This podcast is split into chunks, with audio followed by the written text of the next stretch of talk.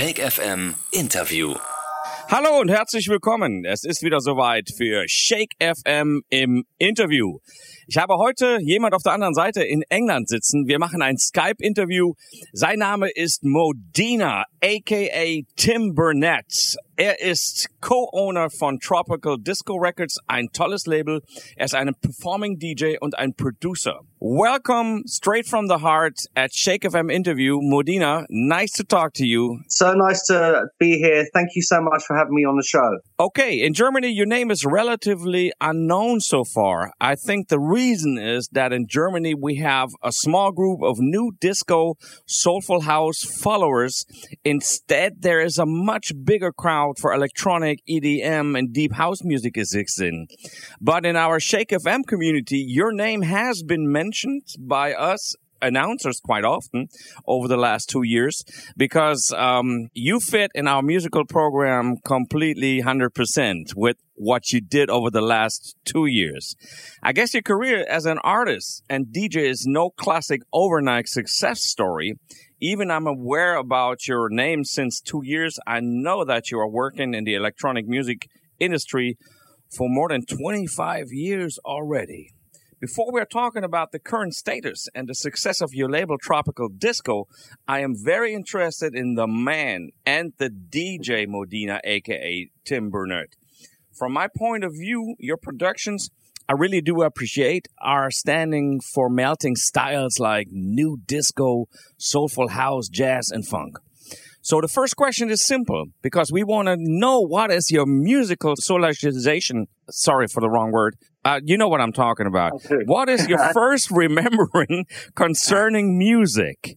Talking about your child age period of time. Well, I mean, my parents had uh, a very eclectic sort of musical taste, but the first record that I remember, because I had a, I had, they had, they had a, a record player in my room. The first album that I remember that I used to play a lot was uh, when I was about sort of between the ages of four and five. Um, and that was the, the Jungle Book, Disney Jungle Book, Okay. which was uh, I used to play that over and over again, and that was that was that's something that sticks uh, fondly in my memory. But as far as the music, my fa- that I sort of inherited through my parents, it was very much so. My father was very into his either jazz or uh, Barry White and soul, and he was very, you know, where the most time I heard music was when we went in the car because in the car we always played music. So Mhm. that's where really I got my education of music was listening to my parents' music in the car. So there was my mother was a very big Motown fan, so you know you were listening to all the Motown greats. I guess your parents sort of program you, don't they? So you're sort of like influenced by what they you know play to you. Reggae was another big thing, so I was a massive Bob Marley fan, and also Millie Jackson. I don't know if you've uh, heard of Absolutely, Millie yes. Yeah, uh, that was as a child as well. Listening to that is quite raunchy uh, sort of music to be listening to. But again, that uh, obviously made a big impression. Then, then even across the board, my mother was like like Rod Stewart, you know, and then Phil Collins and all these sort of you know mainstream artists as well. But the main things that I think influenced me from my parents was my father's jazz side and my mother's Motown side, and then there was the Barry White, Teddy Pendergrass sort of soul sort of That, that makes sense to me uh, Yeah. when I hear that. Yeah. So your Yeah. parents had a absolutely positive influence on you with the, their taste of music, I guess. definitely that's what was played in the car but then if I, if I used to look through their record collection it was everything it was the stones it was beatles it was like it was very very eclectic Mhm. so i got to listen to lots of different sort of types of music. You know simon and garfunkel they were massive into simon and garfunkel so some of the you know more of that sort of style as well. So you know i think you take a piece of all these different they all sort of have an influence on you. But you know as as a young man when I first started getting into music, I think it was it was reggae and dub was a big influence on me, and then it got into the sort of funk and soul and disco. Then I it was house music really that really uh, got me got me fully when I was buying lots of records because obviously you would I was DJing more. You know, it's like uh, you wanted to get the next record. You know, Mhm. That was my imagination when I heard your first three, four, five, five, six um, productions.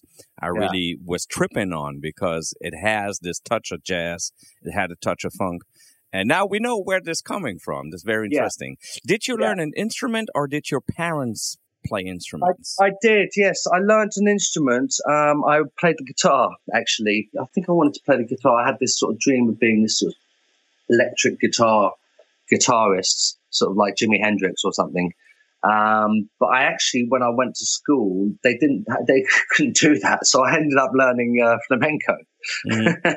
I see. So I was playing Spanish guitar, which was quite enjoyable. But then, uh, to be honest, as I got older, I was playing more sports. The guitar thing took took a bit of a, a back seat. It wasn't until I left school that the music was more, but I, you know, got more of an influence on me. At school, it was very sporty. But then I left school a little bit early, uh, and I was working. And then I just got engulfed in the music, basically. I do face uh, a hundred thousand of producers every week with new releases. That's my imagination. Sometimes every Yeah. week, and Yeah. um, is this an advantage if you are able to play an instrument when you are a producer? Yes, I think it is an advantage, definitely, because you know you can be a one man band and be able to just do everything yourself. You know, especially these days with the equipment we have, etc. And you can with synths and, and and different sounds that you can make. It's definitely handy having some sort of keyboard skills or or, or, or some sort of musical skills is definitely handy, but it's not essential. I, I will not name some some guys, but sometimes when I hear productions by somebody who is just on the digital side and he maybe not is able to play a real instrument, sometimes the productions are, are sounding a little stiff. This is what the not the guy like Andre is, is saying. I'm not a musician. I never learned an instrument, but this is what I sometimes feel when I hear music. Yeah, possibly. I mean, but you know, I think DJing as well. I, I don't know. I think just music. I, I th- as I say, I did play the guitar, but that still doesn't really sort of influence in my productions because I don't play the guitar in my productions. Okay. I'm other people's music. Uh, Let's get uh, back to your history, your Yeah. your history as the person, Tim. Yeah. I know you're a record collector because you mentioned yesterday that you go on to shop records, so that's, uh, That's obvious right, yeah, that you're um, a record collector. Do you remember the first record you ever bought?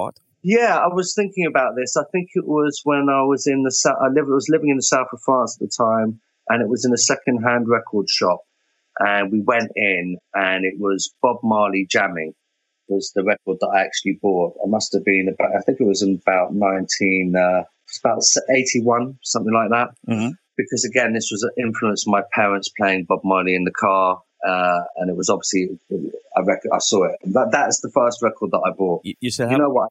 I do not have it. No, because I moved because we moved from. I lived in a few different countries, so we moved around. So it was. Uh, yeah, unfortunately, no, I do not still have that. Is that okay if I um, if I ask you well, what's the reason why did you move uh, that that much in? Because my father's business. I mean, we were living when I was very young. We were living in Nigeria, Mhm. And so from the age of I think I was about four weeks old, I moved to Nigeria. From Nigeria, I lived there for about four or five years. Then I, we moved to the south of France. So my father was doing business in Nigeria, and we, we bought a place in the south of France and was living out there. So I went to school in France for a little bit, and then I got sent to school in England while they were still living in France. So I had to stay stay at school, Mhm. you know, sleep there, etc. So that was the traveling part. So you, you, have seen, but you have seen a lot, a lot of different cultures, different Yeah, yeah, countries, different different attitudes. Uh, I think there's, there must be something positive from the, the point of view when you are producing, when you're listening to music that helps you get a wider wider range. Isn't that right? Definitely, definitely. Okay. I've done a lot of traveling, and I've seen a lot of cultures, and uh, you know, I'm interested in cultures, and uh, yeah. So that, I think that's. I think you've hit the nail on the head. That definitely does help. It Okay. helps. It's like an understanding, isn't it? Really. In the intro, I, I mentioned that you are a performing DJ as well. So, Yeah. what was the circumstance about the your first time playing your music in front of other people? Can you describe My that? music that I produced, or you mean just mu- just music? Uh, no, just just playing playing music as a DJ in front, you know, in front of a crowd. Yes. So the first time for me, I just I remember I was very nervous. Uh, my friend, um, a good friend of mine, was promoting a night, and he'd uh, been asking me to play for quite a long time, but I kept on turning him down because I just uh, I I I got- anxiety basically, you know. Eventually, I, I was like, okay, yes, yes. So it was the night of the gig, and then my taxi was late, and everything everything was made very stressful. Um, because everything was running late. My set time was a certain time. And then it was the weekend of Carnival. Over here, we have a big celebration in Carnival in August in Notting Hill. Um, and then there's just loads of parties after Carnival finishes, and everyone goes, and there's loads of different events. The event we were doing was in a, a place in Brixton, and the people that were meant to be there were, it was a night called Buzzing Fly, which was a record label as well. And it was a night run by Ben Watt, who was part of uh, Everything But the Girl. Mm-hmm. So, and something, I don't know what happened, but something they had to cancel it. So we ended up getting their slot. So the whole place was completely rammed, jammed, full of people. And the vibe was just electric. So that was my, my first memory going on there, crapping myself, uh, getting on there, putting on my first record, and then once I put on my first record and, and got my mix in, it was just like you were you were in the zone and everything was great. But it's just the anxiety and the stress and the over my mind overthinks, you know, and I, I almost wind myself up, you know. That was been an issue for me to begin with when I started DJing, to be honest. Now I'm a lot better, but that my anxiety, I got very anxious. But when you actually went and did it, it was fine. It was just the thought of doing it because I just I'm such a perfectionist. I don't want to mess up. I want to be you know tight and uh, do a good show, and I put a lot of pressure on myself.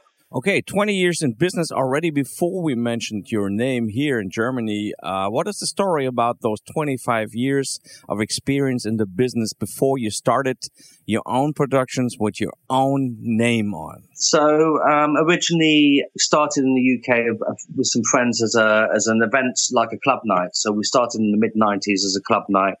Um, and we put on an event, uh, in a club in South London some friends, uh, local local sort of DJs and stuff. Anyway, it was very popular, and the, the night got popular and popular, and we ended up in a in a very sort of high end, well known underground club, and we built a reputation. And our reputation was we used to bring all the US sort of godfathers of house over, and our, that was our sort of thing. You know, all the big names in the, in the US sort of scene, and from that.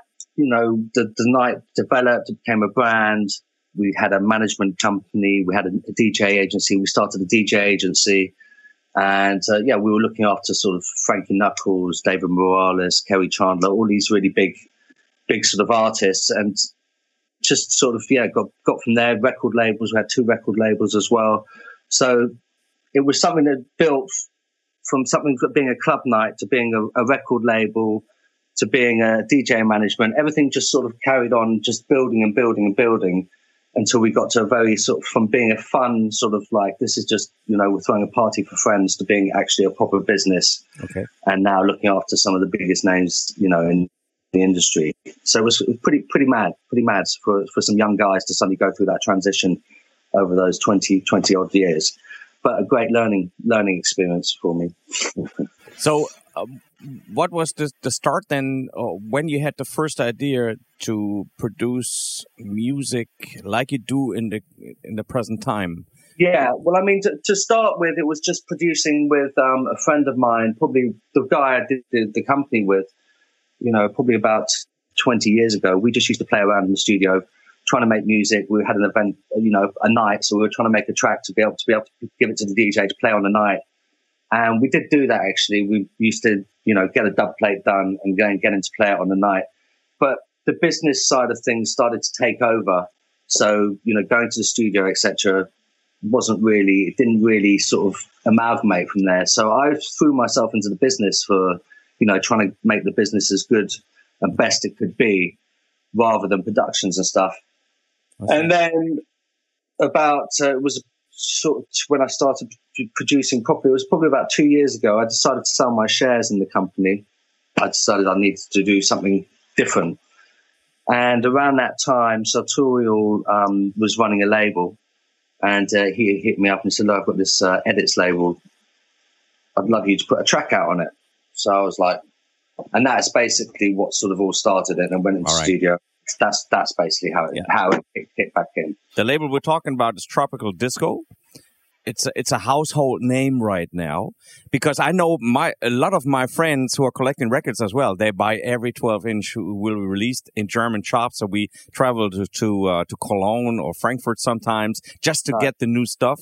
Just in time, like in the past. You know, I'm I'm an '80s yeah. guy uh, or late '70s yeah. DJ when I started '79. Uh, we went yeah. to Amsterdam every every second week just to get the newest imports from the United cool. States. You know, and so this. Uh, gives us another feeling like it has been in the past, uh. you know. So we want to get those new 12 inches because we record cool. collectors, you know, you know it like it is. If you don't play it live as an experienced DJ that often you just buy albums basically yeah. and and yeah. we we just started this thing because of tropical disco with the 12 inches you know oh, because lovely. if you buy a 12 inch you have at least four tracks on it and it's worth the price it's really really yeah, exactly. fair that's what we think yeah definitely man definitely well i mean the idea of the label is to make these sort of you know amazing tracks more dj friendly Mm-hmm. So when you're playing the vinyl and you, if you want to mix it, you can mix it because you know if you're trying to mix old disco edits, they're not in time, and it, it can be uh, you know it's it's a challenge. Right, that's right. I remember that. Sartorial brought you to Tropical Disco. You now yeah. a co-owner. Sounds like a fast, successful story. Is that the same thing like you told us about your career before? One step to another, and it just growing. Well, that's it. I mean, to be honest, Sartorial was had started the label, and he got in touch with me, uh, and you know, he wanted me to be. He wanted first to get me put. He was quite clever. I think he just wanted to. He wanted me to be involved with the label, so he sort of hooked me in, mm-hmm. like put a record out, and we went in there and did the record. Then the record did very well.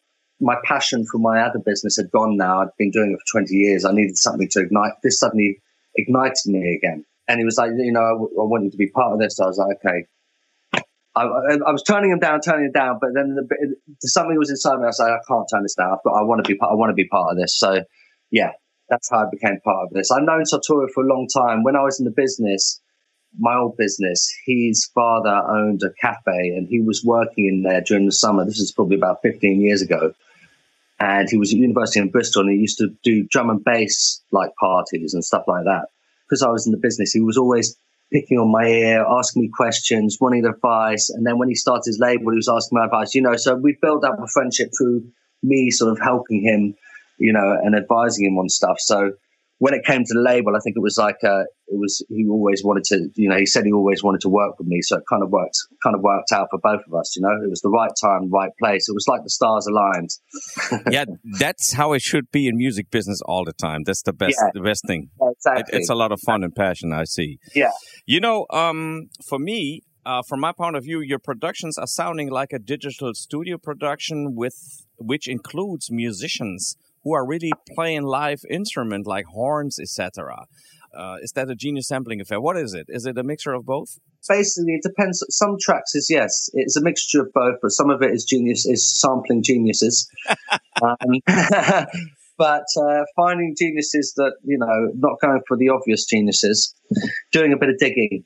But uh, to be honest, it's, it's, it's changing more now, and it's I'm getting more musicians involved. It started off more me doing edits, which is which has been great and a great learning experience. I've, I worked in a studio with a fantastic engineer, a good old friend of mine. Ben, you said uh, at the beginning of this interview that your father uh, has been a jazz musician. I think he did collect not jazz music jazz as well, musician, right? No, into his jazz, not jazz musician. Oh, yes, in, you're right, you're right. Yeah, but but, but yeah, he was listening to jazz because he had, especially on the first track, it really blew me off, called All That Jazz you had so much yeah. nice jazz parts in that. Just tell me, please, tell me right now. Is that has that been played by by that's, by, by musicians, or was that sampling? Yeah, so that was uh, that was unfortunately that was sampling.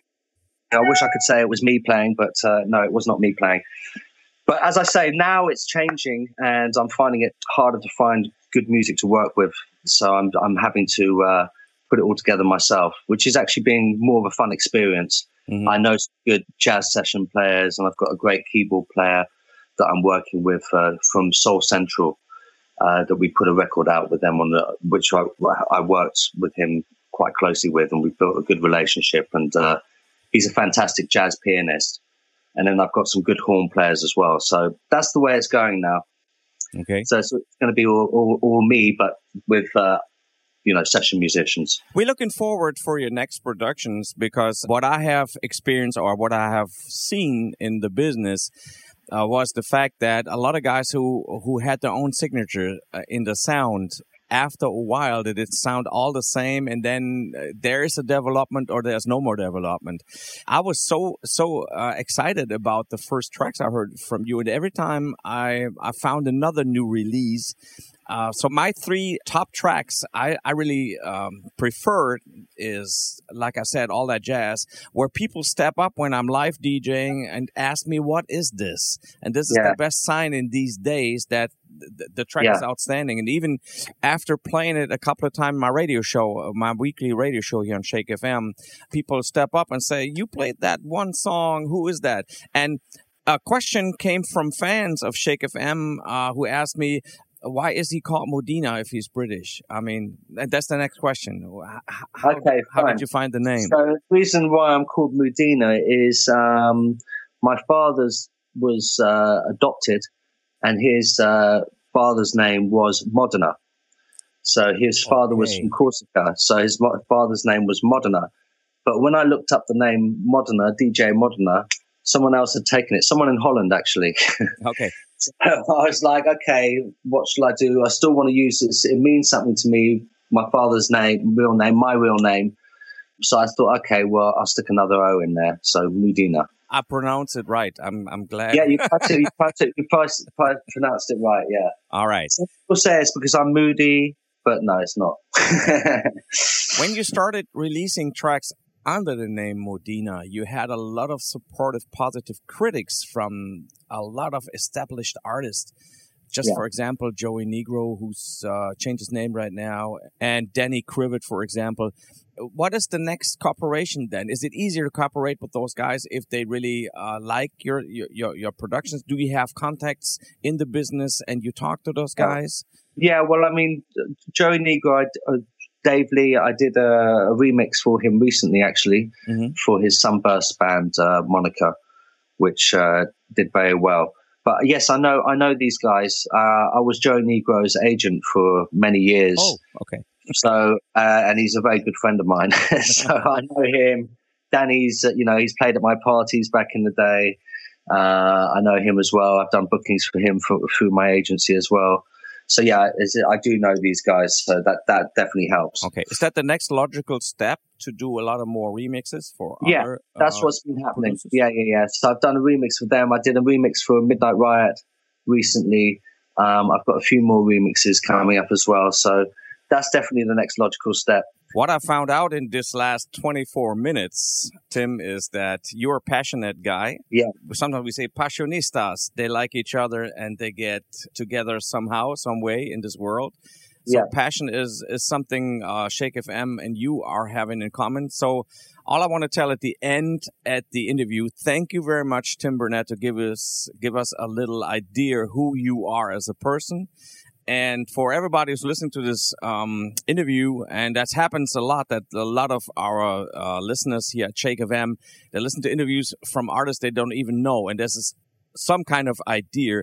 Just listen up, check in Modena at your Google or wherever you're looking for music, and listen to that outstanding productions, which is really funky, but it is a good mixture of today's sound and the past. And thank you for very much for this interview, Tim.